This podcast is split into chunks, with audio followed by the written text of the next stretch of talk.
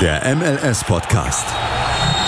Die Major League Soccer mit Daniel Rupp, Vincent Kurbel und Anne Meyer auf meinsportpodcast.de. Herzlich willkommen bei nun der vierten Folge von unserem MLS-Podcast auf meinsportpodcast.de. Ich bin wieder mit dabei, Daniel. Mit dabei ist auch die Anne. Hi. Vincent fällt heute leider krankheitsbedingt aus. Aber dafür haben wir wieder unseren Gast dabei, nämlich Sepp. Sepp. Hallo. Ja, wir wollen auch nicht viel um den heißen Brei rumreden, sondern gleich mit unserem MLS ABC weitermachen. Vergangene Woche kamen wir bis zum MLS All-Star Game als Buchstaben M und machen nun weiter mit dem Buchstaben N. Und da erwartet uns die National Women's Soccer League. Für alle, die nicht wissen, was das für eine Liga ist, das ist die erste Frauenliga in den USA, also die erste Bundesliga sozusagen in den Vereinigten Staaten. In dieser Liga, welche seit 2013 existiert, spielen neun Teams und die Rekordmeister sind FC Kansas City und die Portland Thorns FC. Rekordspieler, kann ich es auch noch schnell sagen, ist Christine Narin mit 128 Einsätze und Samantha Kerr ist die Rekordtorschützin mit 59 Tore. Also da merkt man, dass in den 5-6 Jahren Spielbetrieb noch nicht so viel zusammenkam. Aber natürlich in Zukunft kann man schon gerne drauf schauen, weil natürlich auch die Frauen im Fußball um einiges erfolgreicher sind als die Männer. Und jetzt geht's weiter mit dem Buchstaben O. Den mache ich. Und das ist nämlich Orlando. Orlando City und da will ich jetzt generell mal über Sachen sprechen wie zum Beispiel, also wie der Verein generell ist und generell, dass ich das Team jetzt eher nicht so gut finde. Ich finde das Team eher schlecht. Also es hat Potenzial, aber sie gorken für mich immer un unten irgendwie rum. Sind ja auch erst seit ein paar Jahren in der MLS drin. 2015 sind mit New York reingekommen und seitdem eigentlich noch nie groß wie Atlanta es geschafft hat. Mal Meister geworden oder so. Was eigentlich nicht muss, aber. Ja, also. Der Verein feiert jetzt auch nächstes Jahr ihr 10. Geburtstag. Also ist jetzt auch erst 2010 gegründet worden und von Phil Wafflins. Und ein ein lustiger Fanfact zum, zum Verein ist, dass im Stadion, was Orlando City Stadium heißt, so voll komisch, namenstechnisch, wird das All-Star Game ausgetragen gegen Atletico Madrid, wie aktuell gerüchtet wird. Und ja, das wäre meine Meinung kurz zusammengefasst und noch die Info, was Orlando eigentlich ist für ein Verein mit dem Buchstaben O geschrieben von mir. Dann machen wir mal mit dem P weiter. Ähm, da könnte man natürlich Mike Patke nehmen, den Trainer von Real Salt Lake. Aber viel interessanter ist natürlich die Players Union, was man in Deutschland so überhaupt nicht kennt, weil das ist die ähm, sozusagen Spielervereinigung, eine Spielergewerkschaft, wenn man es äh, im übertragenen Sinne nimmt. Und ähm, äh, aus der MLS kennt man es ja, dass die Gehälter der Spieler veröffentlicht werden, was eine große Transparenz darstellt. Und genau das macht die ähm, Players Union ebenfalls. Ähm, die setzen sich zum einen für die Interessen und Belange der Spieler ein. Also sie vertreten die Spieler. Ähm, und zusätzlich kümmern sie sich eben auch darum, dass eben die Spielergehälter immer veröffentlicht werden äh, und unterstützen sozusagen auch in Problemen oder Fragen, wenn immer mal was ist. Das ist so, in Deutschland kenne ich das tatsächlich oder in Europa kenne ich das irgendwie gar nicht. Äh, wenn da jemand mal so eine Art äh, Spielergewerkschaft kennt, schreibt uns da gerne mal bei Twitter. Aber tatsächlich finde ich das sehr interessant.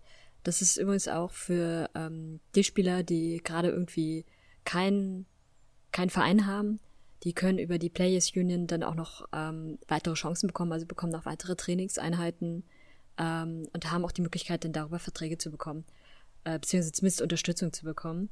Die Verträge schließen die Spieler ja nicht mit dem Team selbst ab, sondern mit der, äh, mit der Liga, mit der MLS. Und genau dabei unterstützt sie die Spielergewerkschaft halt auch.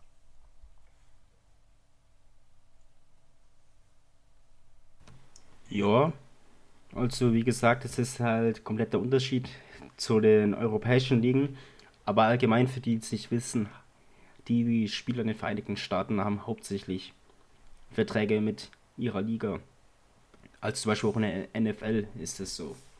Aber wir kommen jetzt mal weiter zum Q und ja, was gibt es denn bei Q? Da haben wir einen Designated Player und zwar Darwin Quintero. Der Stürmer von den Minnesota United, ja. Ganz kurz, wer ist er?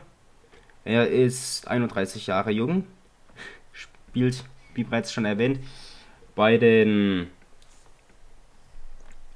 Minnesota, bei Minnesota United und ist mitverantwortlich, dass in der Offensive was läuft. Also ich muss gerade nachschauen, wie viel Tore er geschossen hat. Moment, ich hab's gleich. Mal wieder unvorbereitet. Damals ja, drei Tore in der Saison schon geschossen. Ist schon viel in vier Spielen. Und Minnesota hat insgesamt neun Tore geschossen. Also ein Drittel der Tore hat Darwin Quintero erzielt. Was, wie gesagt, ziemlich viel für seine Qualität in der MLS spricht. Und jetzt machen wir weiter mit dem R. Ja, und R wie Rasen. Ähm, wo ist ein MLS? Oft wird in der MLS das Gerücht gesagt, als ich vorher reinkam, oh, das heißt auch Kunstrasen. Aber es stimmt eigentlich gar nicht, weil viele Städte, zählen wir jetzt mal kurz dazu, DC United, die haben natürlich Ups, sorry, ein Fehler. Ähm, mit dem GH Stadium. Da spielen ja die Patriots und Patriots sind ein NFL-Team. Und in den meisten NFL-Stadien, die auch von der Major League Soccer genutzt werden, also von Fußballteams der Stadt, darauf gibt es eigentlich nur Kunstrasen. Also könnte man dieses Gerücht eigentlich sofort ausschließen, was eigentlich oft erzählt wird, wie es auch eine Altherrenliga ist, was auch nicht stimmt eigentlich für die MLS, aber es wird dann immer irgendwie dazu erzählt, was man eigentlich auch mal schnell aus dem Raum werfen kann, weil es liegt einfach daran, dass eben viele Städte auch das Stadion des NFL-Teams, was dort ansässig ist, nutzen. Die NFL-Teams haben meist Kunstrasen. Und diesen Kunstrasen, die gibt es auch bei LA Galaxy, wen es noch nicht aufgefallen ist. Ja, ja, ist halt, es ist halt Rasen, was soll man da groß drüber erzählen? Also Rasen ist Rasen. MS ist MS. Naja, ich würde nicht sagen, dass Rasen gleich Rasen ist. Weil wie gesagt, da hat es halt schon unterschiedliche Arten. Ich meine, wie schon bereits erwähnt, Kunstrasen, auf welchem Fun Fact Zlatan nicht gerne spielt. Also es war glaube ich sogar gegen die Sounders, als er sagte, er spielt nicht, Verletzungsgefahr zu groß war vergangene Saison. Dann gibt es natürlich auch den Baseball-Rasen. Da spielen, soweit ich weiß, New York City FC. Korrigiert mich, wenn ich falsch liege. Und halt den ganz normalen Platzrasen. Und man merkt halt schon, wenn jetzt ein Team eingespielt ist, dass sie da besser spielen oder schlechter. Und dazu, da könnt ihr mal entweder die Highlights so von Oktober, September Spielen anschauen oder aber jetzt wieder bis zum Oktober, September warten und dann sieht er auch, dass zum Beispiel im Century Link Field oder auch im Shade Stadium oder Mercedes-Benz Stadium, dass da halt wirklich manchmal auch noch die Linien, die Yardlinien vom Football sind. Also einfach mal drauf achten, wie gesagt, das ein oder andere Highlight anschauen und ihr werdet sehen.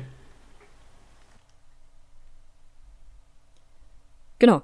Dann gehe ich mal weiter zum S. Ähm, S fiel mir als erstes ein das Supporters Shield. Was genau ist das Supporters Shield? Das Supporters Shield gibt es seit 2000, äh, Quatsch, seit 1998. Ähm, also erst kurz nach oder einige Jahre nach der Ligagründung. Und ähm, das ist sozusagen dadurch entwickelt worden, dass es ja den MLS Cup gibt, der den Meister bestimmt.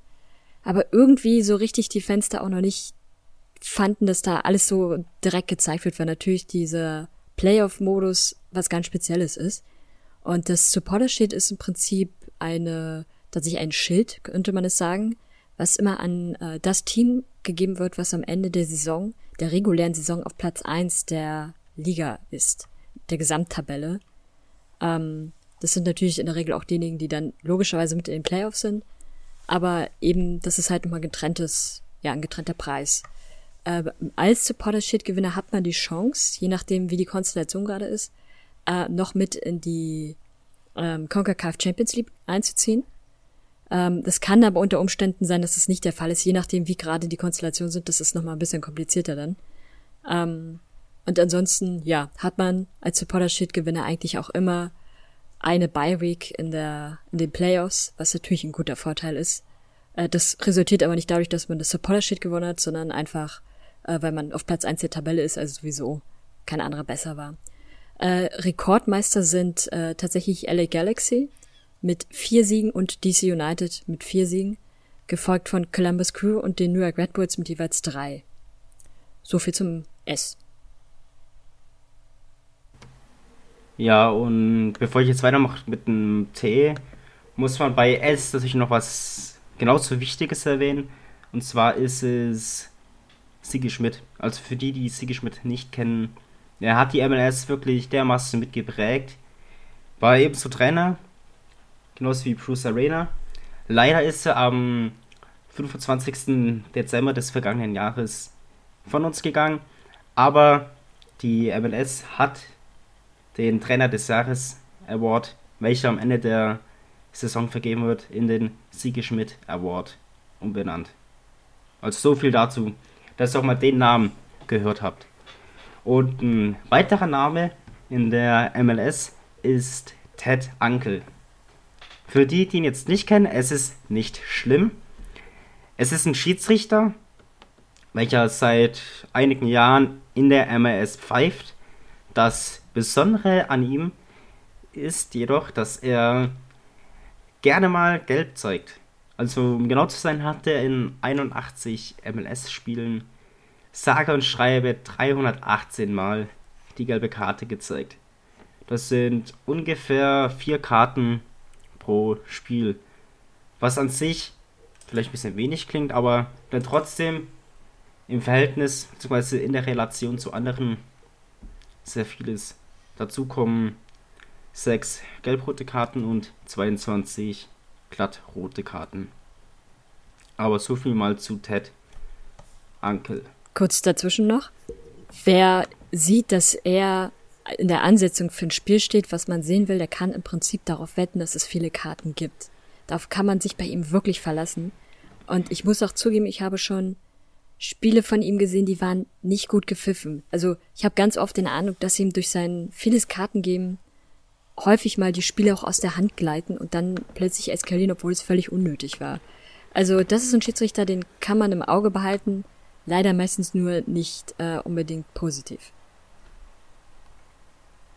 Ja, nun kommt das U, wo wir die USA ähm, oder wo ich die USL nennen will.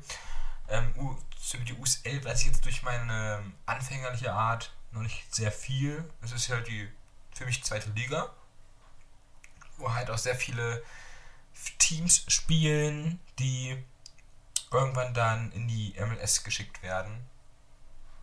Per Expansion.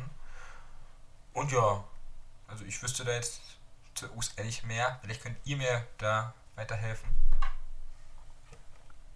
Ja, die USL ist ja, USL, hm, die USL ist ja gerade erst ähm, umgestellt worden. Ähm, das ist tatsächlich ein sehr langes Thema, da kann man sehr, sehr lange drüber reden.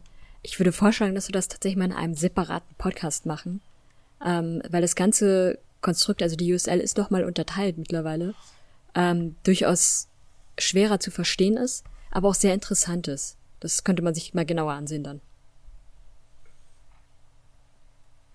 Hm, könnte man tun. Also das könnte man sich mal aufschreiben. Wird vielleicht auch bald kommen. Also bleibt dran. Genau, dann gehen wir weiter mit dem V für äh, VRA, für den Videoschiedsrichter. Ähm, den gibt es in der in den USA im US Soccer äh, gibt es ihn schon länger als in Europa. Also in Europa wurde noch nicht mal so richtig darüber nachgedacht oder also nachgedacht vielleicht schon, aber noch diskutiert. Da gab es ihn in der USL zum Beispiel bereits und auch in der MLS. Und ähm, das hatten wir in einem der Podcasts schon mal gesagt. Er läuft ein bisschen anders ab als in Europa. Da sitzt niemand in Köln oder in irgendeiner anderen amerikanischen Stadt äh, und entscheidet dann von da aus, wie was passiert, sondern ähm, es gibt einen Videoschiedsrichter, der sitzt meistens in der Nähe vom Stadion irgendwo, ähm, sieht sich die Situation oder sieht sich das, die Situation auf dem, auf dem Bild an, sagt dann aber dem Schiedsrichter auf dem Platz, sieh dir die Szene nochmal an. Und da kann er sich neben dem Platz auf einem Fernseher ansehen und auch nochmal verschiedene Winkel und Wiederholungen und dann auch unter anderem mit Beratung des äh, Videoassistenten entscheiden, wie er jetzt vorgeht. Aber die Entscheidung liegt letztendlich nur bei dem Schiedsrichter selbst und er kann die Szenen anders als in Europa selbst nochmal sehen oder anders als in Deutschland. Naja, der, in Deutschland kann es ja auch nochmal ansehen, aber er kann halt wie gesagt nicht überstimmt werden von dem Videoassistenten. Aber Bevor wir jetzt gleich weitermachen mit unserem schönen MLS ABC, machen wir hier eine kurze Pause und dann geht es gleich weiter mit unserem MLS Podcast auf meinsportradio.de. Bis gleich. Bis gleich. Schatz, ich bin neu verliebt. Was? Da drüben. Das ist er. Aber das ist ein Auto. Ja, eben. Mit ihm habe ich alles richtig gemacht. Wunschauto einfach kaufen, verkaufen oder leasen. Bei Autoscout24. Alles richtig gemacht. Sport für die Ohren. In deinem Podcatcher und auf meinsportpodcast.de. Sportplatz mit Malta Asmus und Andreas Thies. Täglich neue Podcasts aus der Welt des Sports. Von Airhockey bis Zehnkampf. Berichterstattungen, Interviews und Fakten. Sportplatz auf meinsportpodcast.de. Und da sind wir wieder da, nach einer kurzen Pause hier auf meinsportpodcast.de. Wir waren beim V stehen geblieben, beim Videoassistenten und machen jetzt weiter mit dem Genau. W. Und in den vergangenen Saison war es ab und an so, dass es in der MLS zu einer gewissen Zeit die Derbys gab. Also quasi die Woche der Rivalen, der Derbys oder in Englisch Rivalry Week. Ganz kurz erklärt, es ist halt einfach ein Spieltag, wo halt ein paar Derbys, oder was heißt Derbys, halt lokale Spiele sind. Zum Beispiel, zum Beispiel Seattle gegen Portland, aber auch das New York Derby. Und man muss das jetzt mal mit der europäischen Liga vergleichen. Und zwar hat es ja in Europa schon vermehrt Rivalität, Auseinandersetzungen und so weiter. Aber in den Vereinigten Staaten, beziehungsweise in der MLS, hat es ja sowas kaum. Also da leben die Fans schon eher für dieses Sport, Sportsmanship, beziehungsweise für den Sport an sich. Und ich finde, das ist auch eine gute, gute Idee von der MLS, das so zu machen, dass man wirklich viele so gute Spiele, also auch Derbys, wie gesagt, unter einen Hut, also in eine Woche packt. Wie das jetzt in dieser Saison ist, weiß ich gerade nicht. Ich habe vorhin mal ein bisschen durchgeklickt. Kann ich aber Danke. sagen,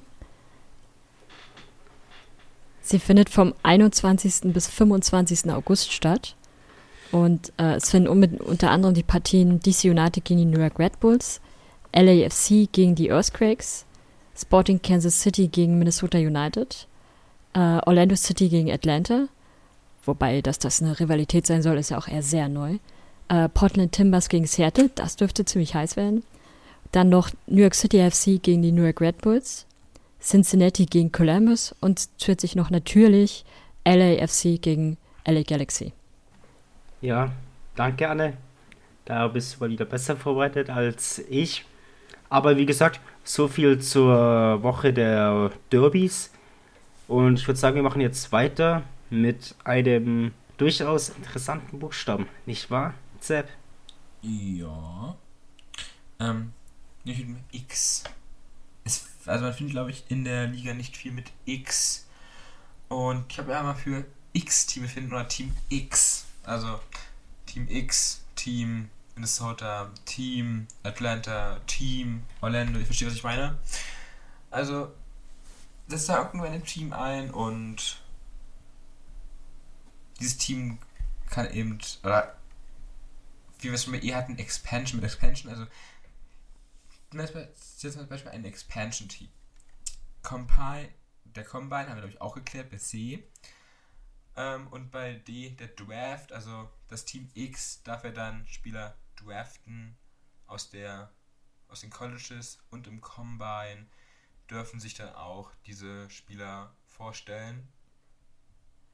Und aber kleine Randnotiz. Beim diesjährigen äh, Draft, äh, Quatsch, Combine, gab es tatsächlich ein Team X. Also das hieß wirklich so. Ähm, und dort waren einfach die Spieler, ähm, oder es gab ja zwei Teams, die immer gegeneinander gespielt haben.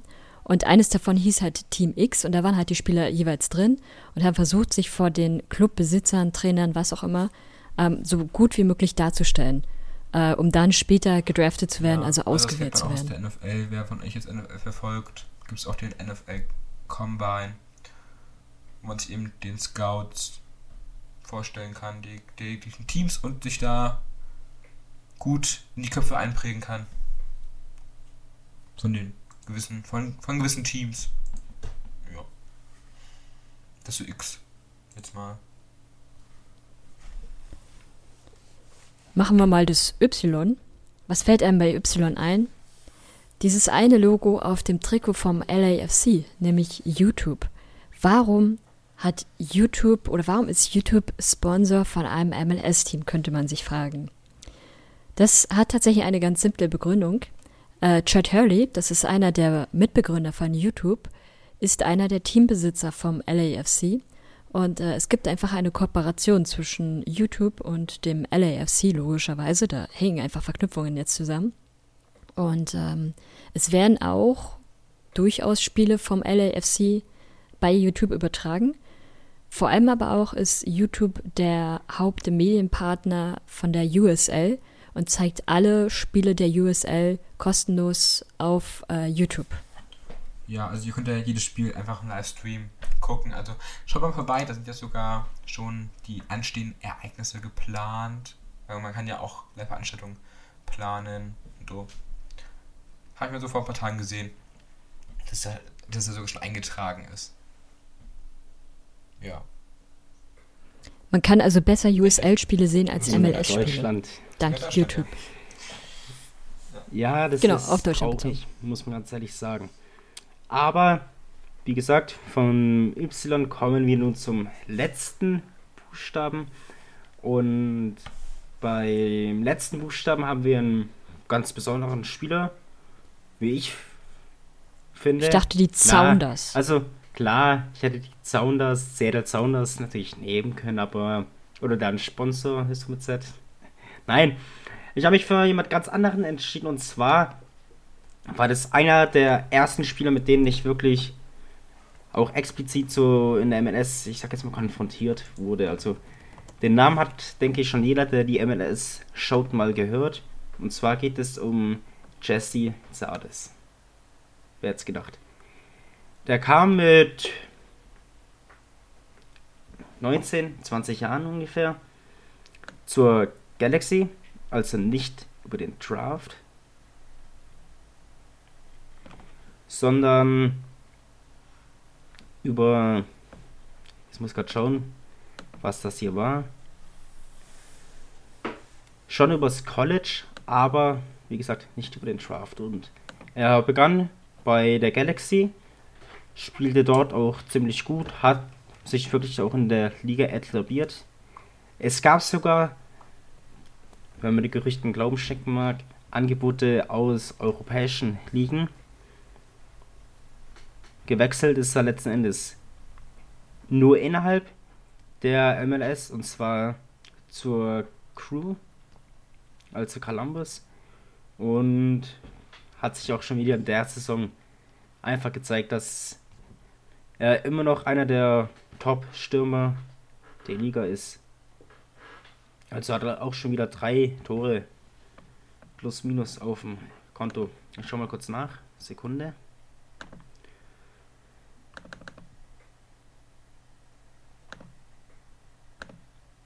Ja, drei Tore hat er in fünf Spielen. Aber gut. Wollt ihr noch irgendwie was zum Zardes sagen?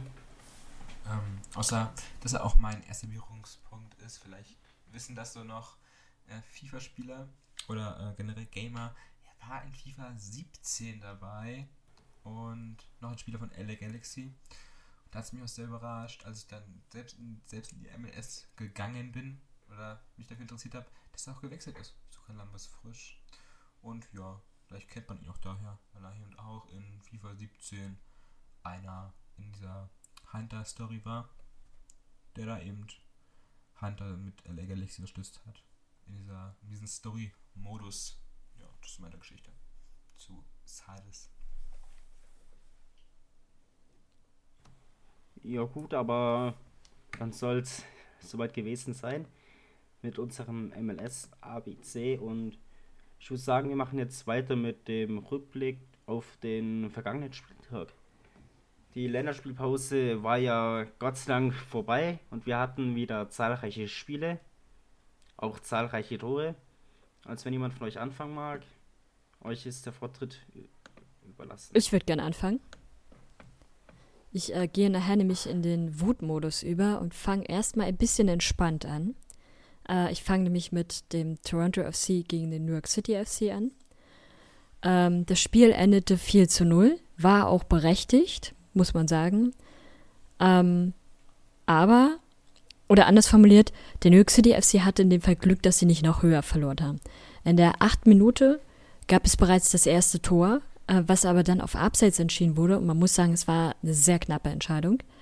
In der 25. Minute gab es noch ein Tor, ebenfalls wieder auf Abseits. Das war dann schon ziemlich deutlich, das ging vollkommen in Ordnung. Und äh, ja, in der 29. Minute, äh, Pozziello macht dann einfach, ja, also es wird, die Verteidigung wird einfach ganz stark ausgespielt. Ähm, spielt den Ball zu, zu Eltidor ähm, macht das Tor, der macht dann das Tor stark gemacht. Also vor allem von äh, Porcello. Nur, ähm, was mir auffiel, war, dass der New York City FC, dass die Verteidigung einfach sofort wieder den Arm hob, um sofort wieder auf Abseits zu reklamieren.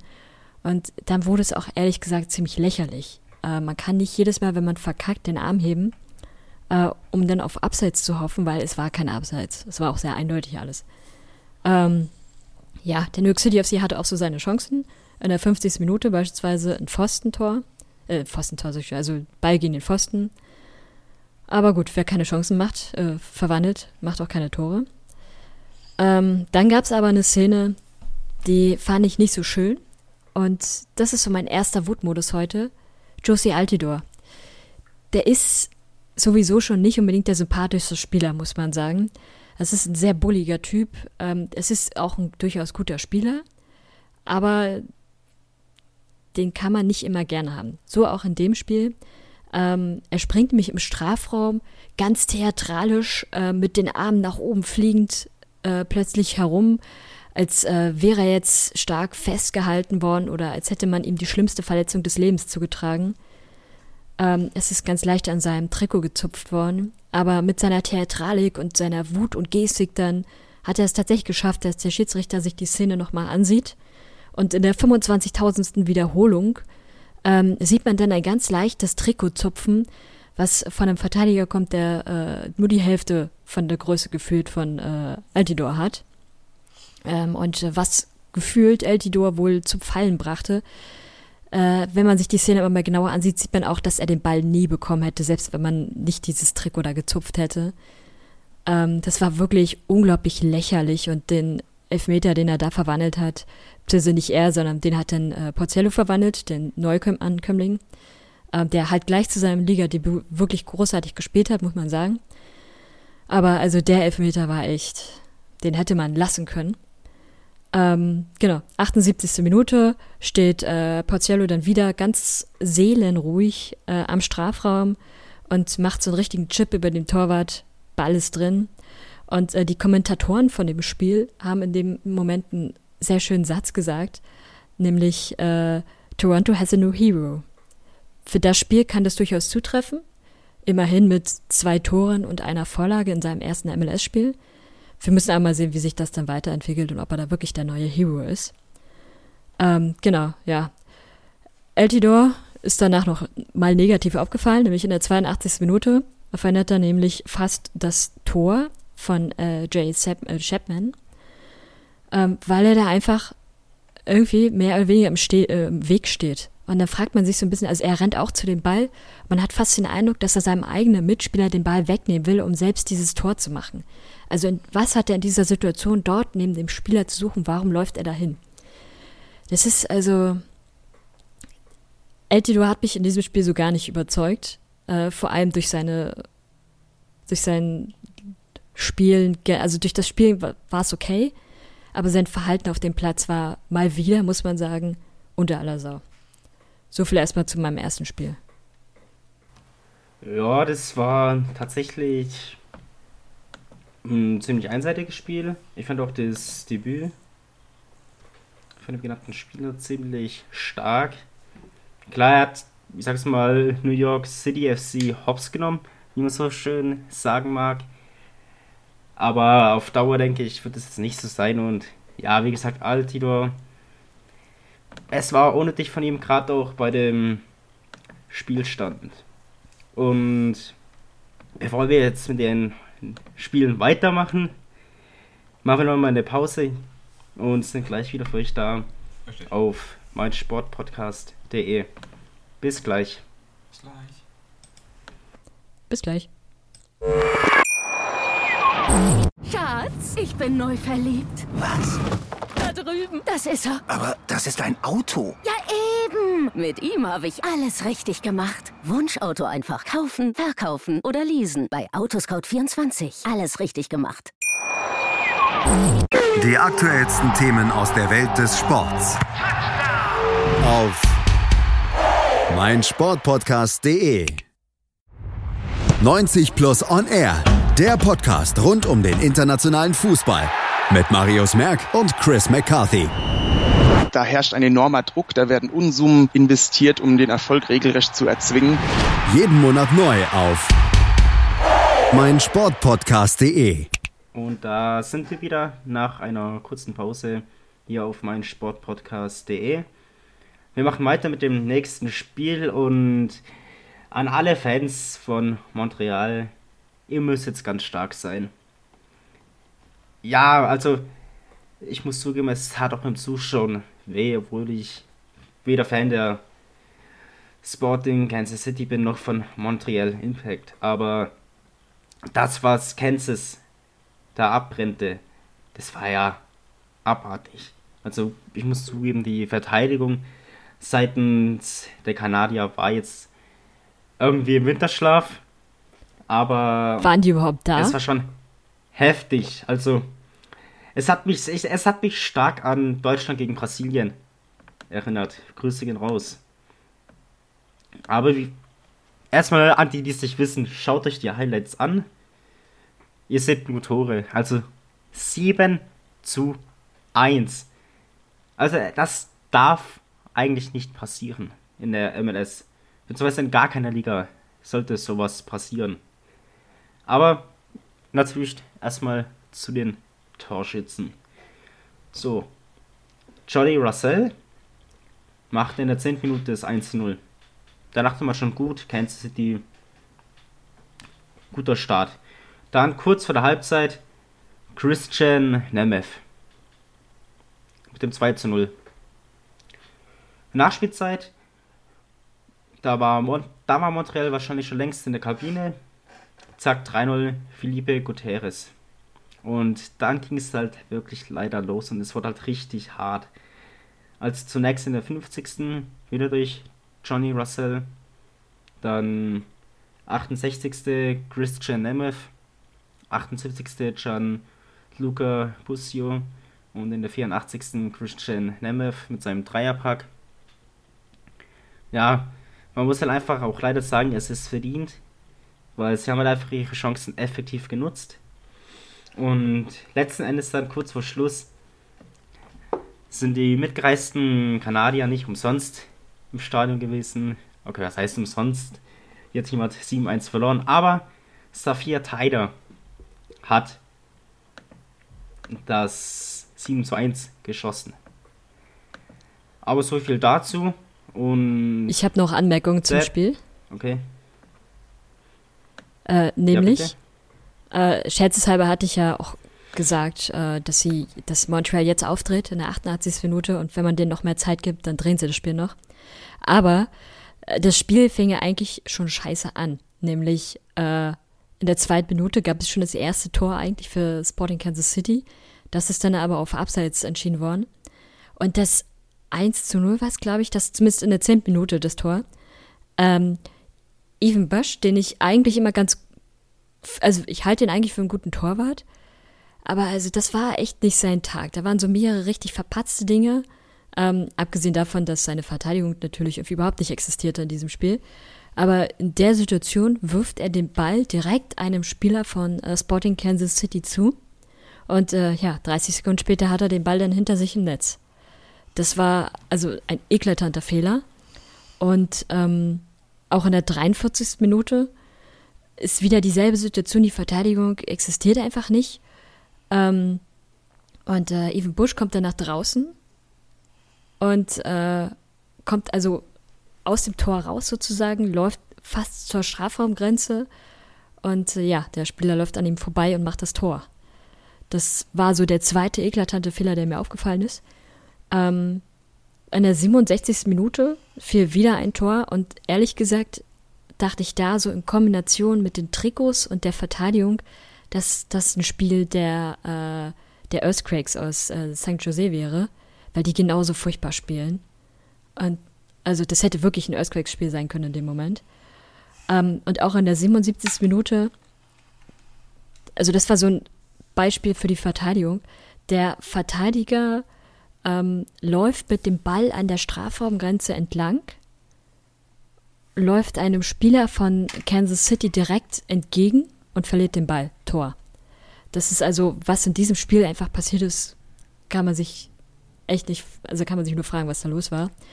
Äh, das eine Tor, was sie dann gemacht haben, sie wollten wahrscheinlich nicht so schlecht dastehen wie der New York City FC. Ich glaube 2016 oder 17 war es, als sie zu Hause 7 zu 0 gegen die Red Bulls verloren. Ähm, von daher haben sich da jetzt nochmal mit einem Tor gerettet.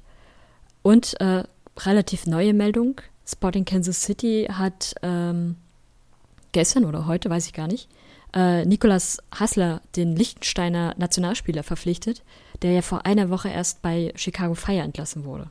Mal sehen, was aus dem wird.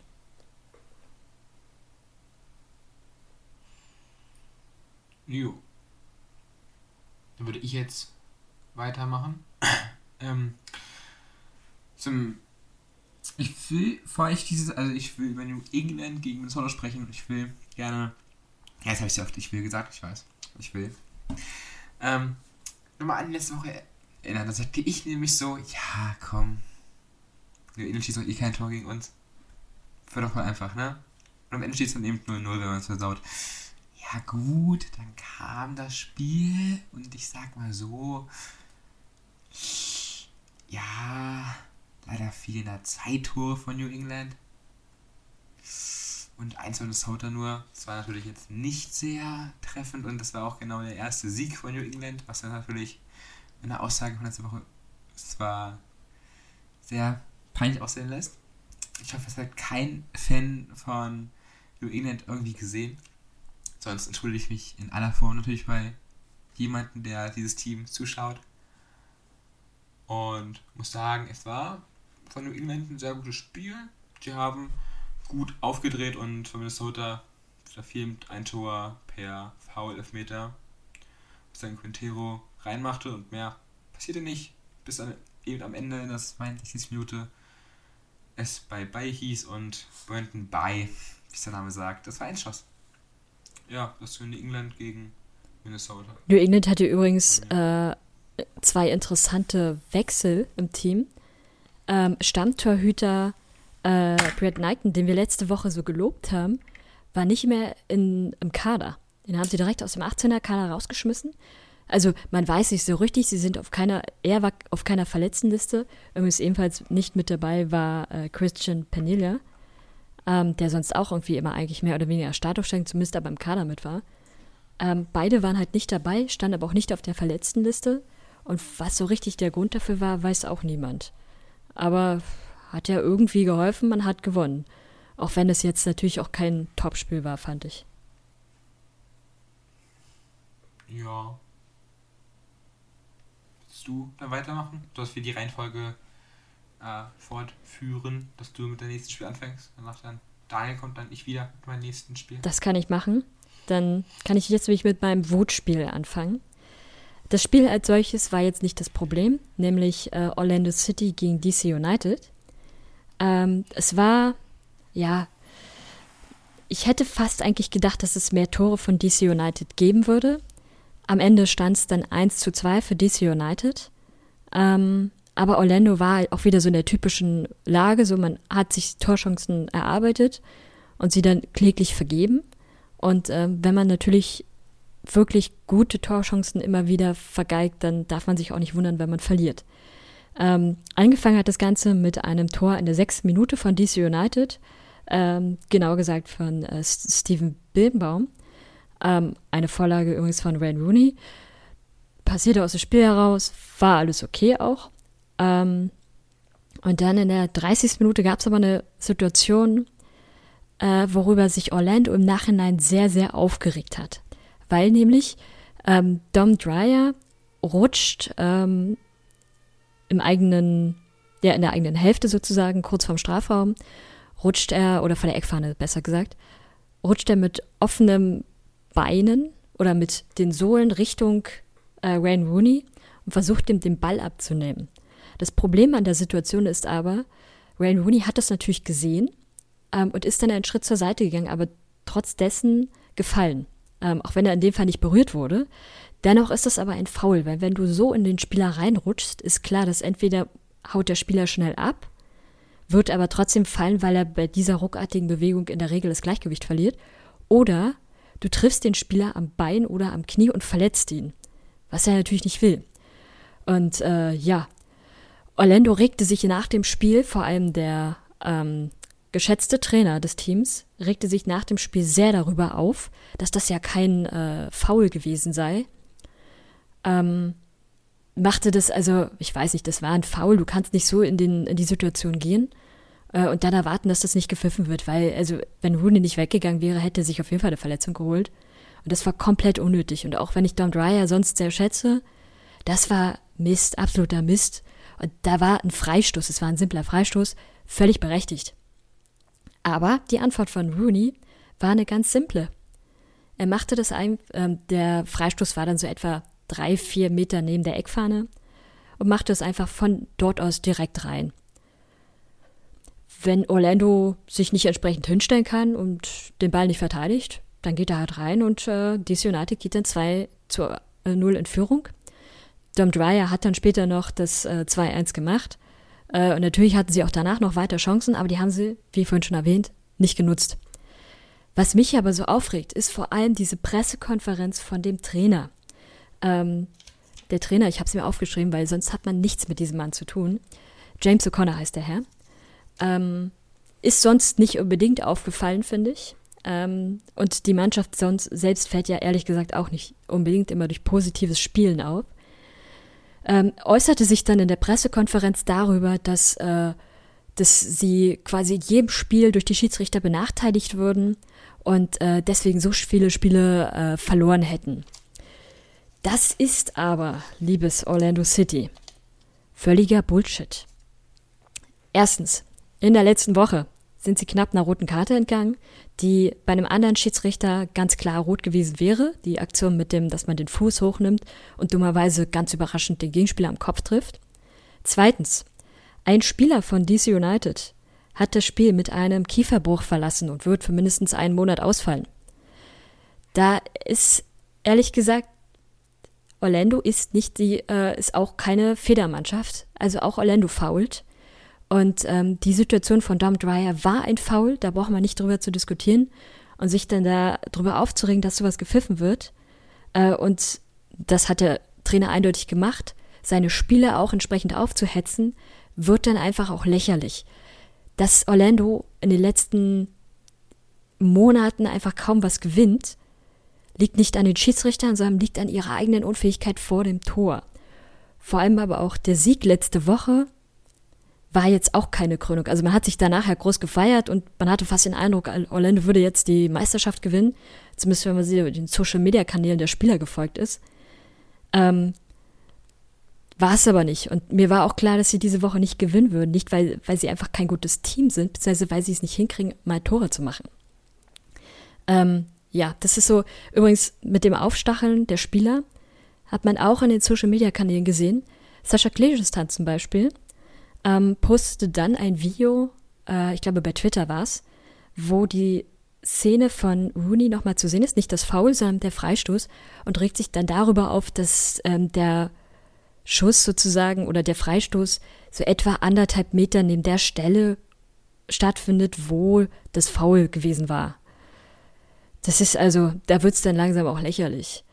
Von Orlando verlange ich jetzt, dass sie zeigen, was sie können dass sie sich da nicht mehr so aufspielen und vor allem nicht solche Pressekonferenzen geben, sondern dass sie vernünftig taktisch spielen, dass sie ihre Situation, die sie haben, auch nutzen und sich nicht am Ende wegen ihrer eigenen Unfähigkeit beklagen, ähm, sich nicht an ihrer eigenen Unfähigkeit beklagen, sondern sich über den Schiedsrichter beschweren, weil die Leistung war völlig in Ordnung.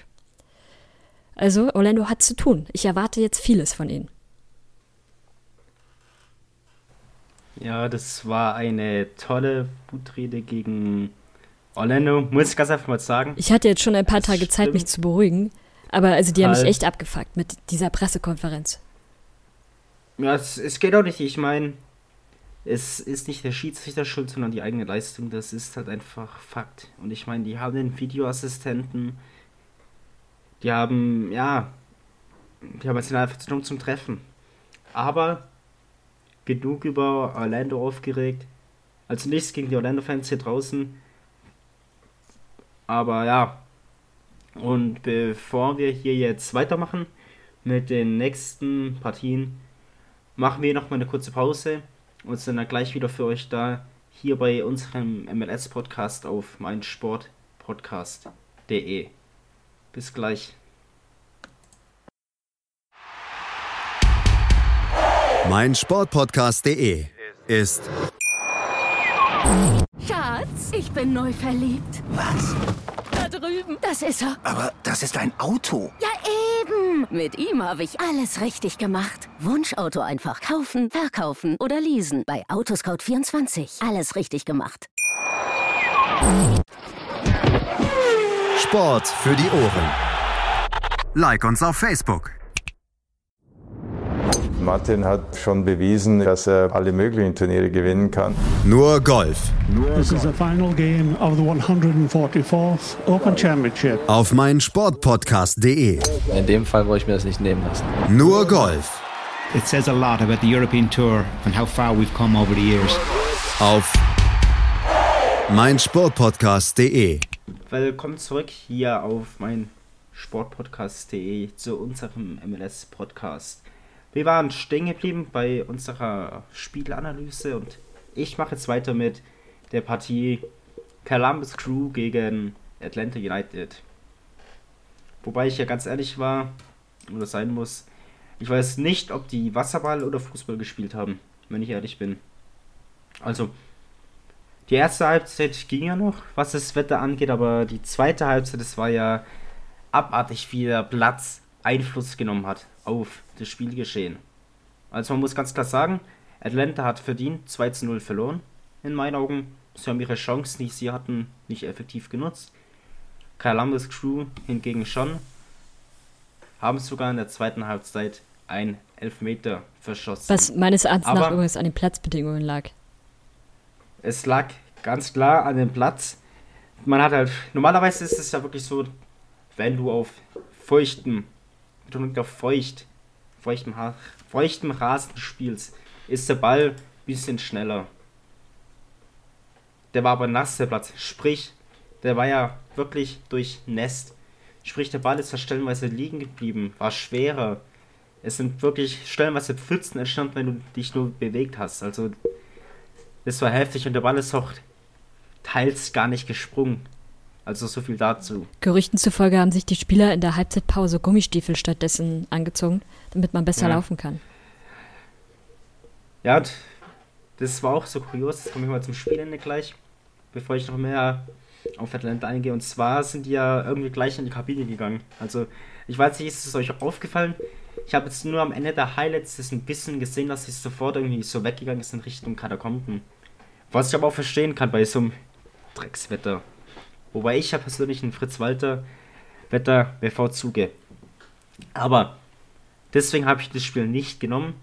Nein, vielmehr wegen Atlanta.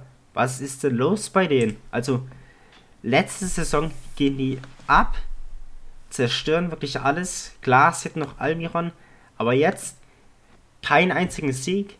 Die haben vier Spiele und haben einfach mal zwei Niederlagen und lediglich zwei Tore. Also.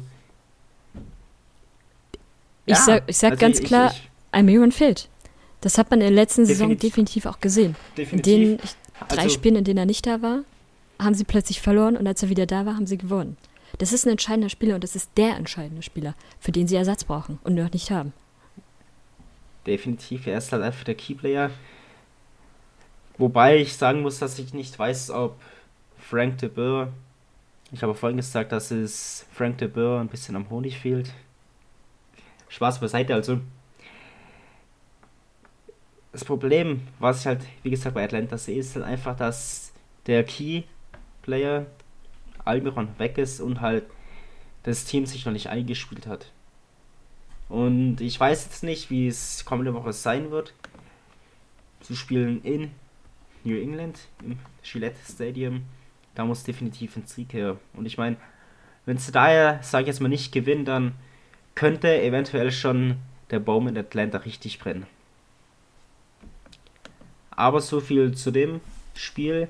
Wie gesagt, also Tore. Pedro Santos, Pedro Santos, Blitzstart nach zwei Minuten. Und kurz vor der Pause, wie ich bereits vorhin schon den Spieler erwähnt hatte, in unserem MLS ABC Jesse Zardis mit dem 2 0, was auch zeitgleich der Endstand war. Das Einzige, was mir zu Atlanta noch aufgefallen ist, jede wirklich gute Aktion von Atlanta fing tatsächlich mit ähm, der Situation von Julian Gressel an. Der war immer wieder dann, wenn es wirklich interessant wurde, war er derjenige, der die Situation eingeleitet hat oder stark beteiligt war.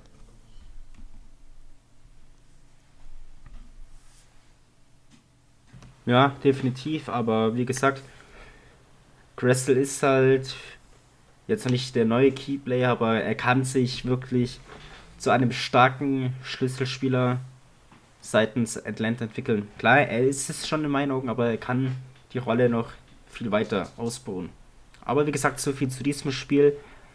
Sepp, welches Spiel hast du denn noch für uns? Ja, also noch das letzte Spiel, oder das erste Spiel, was ich irgendjemals gesehen habe von dem Team war nämlich San Jose gegen LAFC, wo ich auch zum ersten Mal LAFC gesehen habe in, ihren, in diesen weißen Trikots. Und ich muss sagen, ich finde diese weißen Trikots finde ich sehr hübsch. Also ich fand die sehr schön, dieses Design, dann dieses, diese, dieses goldene, ähm, wie soll ich es beschreiben? Das ist so ein goldenes Muster da, was sie da haben.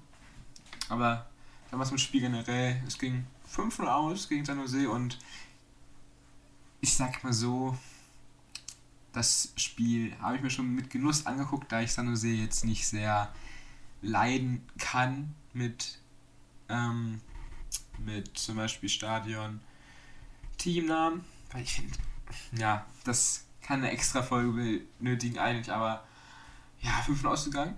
Also ich habe mich schon mal, also ich habe mich schon mit 5 Toren baden lassen. Auch Carlos Vela hat sich da gut ins Spiel gebracht, wurde auch Spiel des Tages. Hatte Tore geschossen, dann noch die Grossi mit dem Tor. Dann Steven, jetzt bleibe ich bestimmt, Steven Bader's Who? Wie ist der? Genau. Steven. Ja, also man kann mich gerne in den Kommentaren oder auf Twitter nochmal berichtigen, aber ich nenne ihn jetzt einmal Steven Bader's Who. Spreche ich halt mal so aus. Der auch nochmal ein Tor gemacht hat. Und somit hat sich dann mal schön die Earthquakes baden lassen von LAFC diesen schönen weißen Trikots, wie ich finde. Sehr schöne Trikots. Und nochmal so, so wie in der Hedwig von Carlos Vela. Ist auch ein genialer Spieler. Ähm, ja. Zu Steven äh, Biters muss man noch sagen, der hat vorher bei den Earthquakes schon mal gespielt, von 2010 bis 2013. Ähm, ich weiß gar nicht, wo er danach hingewechselt ist. Zu LA oder Columbus, ich weiß es nicht mehr. Ähm, auf jeden Fall im Januar oder zu Toronto? I don't know. Im Januar war er dann ähm, als Free Agent äh, zum LAFC gekommen. Also als Spieler, der gerade kein Team hat. Und ähm, ja, hat sich schön bei seinem alten Team nochmal, äh, nennen wir es mal, revanchiert. Ähm, und also die Torwartleistung der Earthquakes in dem Fall war mal wieder, hm, beispielsweise in der achten Minute war es, das erste Tor von Wähler. Äh, der Torwart von den Earthquakes, Daniel Vega heißt er, oder Daniel Vega, ähm, läuft oder will kurz vorm Strafraum den Ball wegschießen, weil er so in die Richtung fliegt und verpasst ihn. Die Konsequenz ist natürlich, dass äh, Vela ihn bekommt und natürlich das Tor macht. Aber das darf dir als Torwart, das darf dir als Profispieler überhaupt nicht passieren, dass dir in der Situation, dass du den Ball nicht triffst und er dann weiterfliegt und hinter, dahinter natürlich keiner mehr ist. Witzigerweise ist er direkt stehen geblieben, während wenigstens sein Verteidiger noch mitgelaufen ist und versucht hat, da was zu retten. Aber das war natürlich dann auch sinnlos. Ähm, ja. Und äh, noch eine andere Situation. Ähm, in der 66. Minute äh, ein richtig schöner Treffer von Wähler wieder, der außerhalb vom Strafraum einfach ans obere linke Eck schießt. Aber ganz systematisch für die Earthquakes, es bewegt sich einfach niemand aus, der, aus dem Team mehr. Alle standen still, außer der Torwart, der ist halt noch gesprungen, aber ansonsten gab es dort keine Bewegung mehr. Das zeigt so ein bisschen auch die, die Teamleistung komplett. Ähm, hochgerechnet, wenn man das mal auf die komplette Saison rechnen würde, würden die Earthquakes jetzt nach den also wenn man es jetzt von den ersten vier Spieltagen hochrechnen würde, würden sie am Ende der Saison 119 Gegentreffer haben. Das ist also, da muss dringend sich was verbessern. Und äh, ja, man hat übrigens aus äh, 36 MLS-Spielen lediglich drei gewonnen in den letzten zwölf Monaten. Also, wenn in Atlanta möglicherweise nächste Woche der Baum brennen könnte, bei den Earthquakes sollte er es schon lange, aber er brennt einfach nicht. Lebt dieses Team überhaupt noch? Ja, noch eine kurze Ergänzung zu Carlos Vela. Und zwar hat er von 15 Toren, welche LAFC in dieser Saison geschossen hat, in fünf Spielen, hat der sage und schreibe 6 erzielt. Also das ist abartig, wie krass der junge Bock hat, Tore zu schießen. So viel dazu. Und wie gesagt, San Jose, dass bei denen das Hopfen und Malz schon lange verloren ist und der Baum schon gar nicht erst schon komplette Asche ist, muss man ja schon sagen, bei der desolaten Leistung. Das ist ja uns allen klar. Aber ansonsten wollte ich noch irgendwie was dazu sagen zu dem Am Spiel. Ende gewinnen sie dann wirklich durch so Dulli-Aktionen den MLS Cup. Ich würde ein bisschen drüber lachen, aber so die Playoffs-Modalitäten würden es theoretisch möglich machen. Wenn sie ähm, es doch in die Playoffs schaffen würden? Ähm, die so, Earthquakes. Solange, solange sie in der ersten Runde gegen Minnesota spielen, haben sie gute Chancen. Ne? Weil jeder, der gegen Minnesota gewonnen hat in der ersten Runde, der hat den am Ende gewonnen. Die, ja. Ja, Minnesota sind immer so ein Sprungbrett, ne? Wenn du eben uns besiegst, dann hast du eben den Cup schon sicher. Wir sind eben das Finale, das ist eben egal. Wir sind schon das Finale. Aber ja, so viel dazu. Und jetzt würde ich vorschlagen, dass jetzt jeder von uns doch ein Spiel nennt, auf das er sich freut. Und würde irgendwann von euch anfangen? Ja, ich fange ja mal an. Ich freue mich natürlich sehr auf das Spiel. Minnesota gegen New York. Weil ich Minnesota-Fan und wer es nicht weiß, Anne ist New York Red Bulls-Fan und natürlich freut man sich auf dieses Spiel natürlich dann besonders mal was reinzudrücken, dass man sich wieder für eine Woche schlecht fühlt als Red Bull-Fan, da man wieder verloren hat, wie gegen Orlando. Da hat man sich auch schlecht gefühlt, oder? Vielleicht was jetzt wieder, vielleicht fühle ich mich auch schlecht, aber wer weiß. Also ich glaube eher, dass die Red Bulls das machen. Übrigens, die, also die Red Bulls haben ja auch gegen Chicago jetzt äh, am Wochenende verloren. Und ich hatte es ja vorausgesagt. Und jetzt sage ich voraus, die Red Bulls gewinnen gegen Minnesota. Da sage ich dann wieder meinen Tipp voraus, der letzte Woche natürlich so gepasst hat.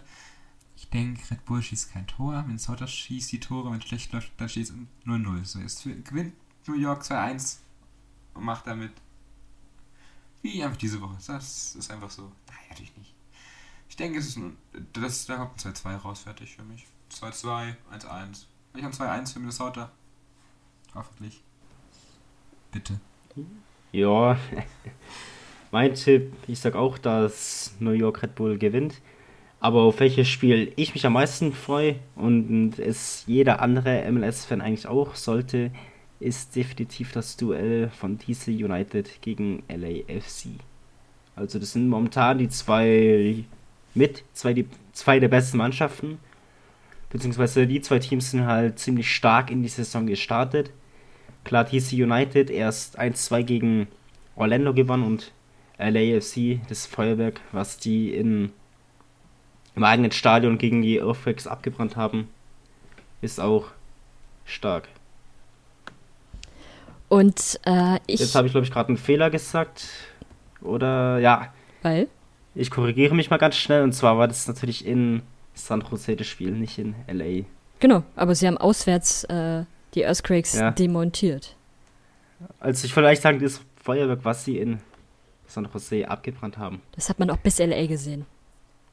Ja, def definitiv. Das ging bis nach Washington. Mindestens.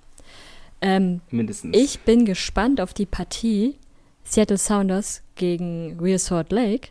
Aus dem ganz einfachen Grund, Real Salt Lake hat schon wieder eine rote Karte kassiert im letzten Spiel. Aber, muss man auch dazu sagen, Demir Kreilach hat sie bekommen. Für, also, das ist auch, wir können gerne mal so eine Kategorie einführen, den Oscar der Woche. Und mein persönlicher Oscar der Woche geht an den Spieler von, welches Team war denn das überhaupt? Äh, Dallas, Dallas, genau ähm, geht dann den Spieler von Dallas, der ähm, es kam so, es war so eine Situation, irgendwie gab es einen Foul, auch gegen Kreilach. Ähm, er lag am Boden, ist dann aufgestanden und irgendwas muss der Spieler von Dallas zu ihm gesagt haben, wofür er sich hinstellte und den Kopf in seine Richtung machte und so gegen seine Stirn lehnte. Aber er hat ihn nicht berührt. Und der Spieler von Dallas fällt da wirklich Oscar-reif um und der Schiedsrichter äh, äh, Bartolomeo Torres, oder nee, Torres heißt er nicht, Toledo heißt er. Ähm, der ist übrigens auch so ein Experte für Karten ähm, und für die, bei dem Spieler auch gerne eskalieren. Stand direkt daneben und zückte direkt die rote Karte, was echt lächerlich war. Und ich bin eigentlich wirklich, ich unterstütze Schiedsrichter immer. Ich war selbst lang genug Schiedsrichter und weiß, dass das ein harter Job ist. Ähm, aber ich bin einfach kein Fan von zu vielen Karten und also das in der Situation war völliger Murks. Ähm, viel eher hätte ich dem Spieler von Dallas in dem Fall fürs Schauspieler eine Karte gegeben. Ähm, nicht rot, weil das lächerlich war. Und ich bin gespannt, ähm, wie die Partie gegen die Sounders aussieht, weil ich glaube, dass äh, Real Salt Lake, äh, gut, sie müssen ohne Demi Kreilach, der durchaus ein wichtiger Spieler ist, ähm, aber dass sie durchaus Wut im Bauch haben und da hoffentlich ein bisschen was machen können. Aber auch die Sounders sind ja nicht so schlecht in dieser Saison. Ähm, und zu Hause ist das gegen die Sounders immer hart. Ich vermute, es wird ein Sieg der Sounders, aber ich bin gespannt und ich bin gespannt, ob es wieder eine rote Karte gibt. Ja, also ich freue mich natürlich auch, auf dieses Spiel. Aber ich muss trotzdem sagen, umso mehr auf DC gegen LAFC. Aber auch nur, aber, aber auch nur weil Real Salt Lake die letzten drei Spiele gegen Dallas gewonnen hat. Du hast Angst. Angst soll ich haben. Natürlich. Dass die ja. Sounders verlieren? Frühstück. Nein. Der Bessere möge gewinnen und wenn wir am Ende halt verlieren, verlieren wir halt. Aber wie gesagt, ich habe nichts mehr zum Sagen. Du etwa, Zepp? Nee. Ganz Du, gut. Anne? Nö. Gut, dann bedanke ich mich wie immer fürs Zuhören. Ach, Geduld. Schaltet gerne nächste Woche wieder Gebt ein. uns Feedback, Gebt uns genau. Feedback. Kommt auf unseren Discord, redet mit uns aktiv. Schaut gemeinsam mit uns die Spiele an. Bitte, Bitte, bitte, ja. Wir, wir brauchen, wir brauchen Neuankömmlinge. Nein. Also, ja. Bis dahin sehen wir uns wieder auf meinsportpodcast.de. Ciao. Bye, bye. Schatz, ich bin neu verliebt. Was? Da drüben. Das ist er. Aber das ist ein Auto. Ja, eben. Mit ihm habe ich alles richtig gemacht. Wunschauto einfach kaufen, verkaufen oder leasen. Bei Autoscout24. Alles richtig gemacht. Der MLS-Podcast. Die Major League Soccer mit Daniel Rupp, Vincent Kurbel und Anne Meyer auf meinsportpodcast.de. Willkommen bei meinsportpodcast.de. Wir sind Podcast. Wir bieten euch die größte Auswahl an Sportpodcasts, die der deutschsprachige Raum so zu bieten hat. Über 20 Sportarten. Mehr als 45 Podcast-Serien. Über 9000 veröffentlichte Podcasts. Und über 5 Millionen Podcast-Downloads. Allein im Jahr 2018. Wir sind Podcast. Wir sind meinsportpodcast.de. Schatz, ich bin neu verliebt. Was? Da drüben. Das ist er. Aber das ist ein Auto. Ja, eben. Mit ihm habe ich alles richtig gemacht. Wunschauto einfach kaufen, verkaufen oder leasen. Bei Autoscout24. Alles richtig gemacht.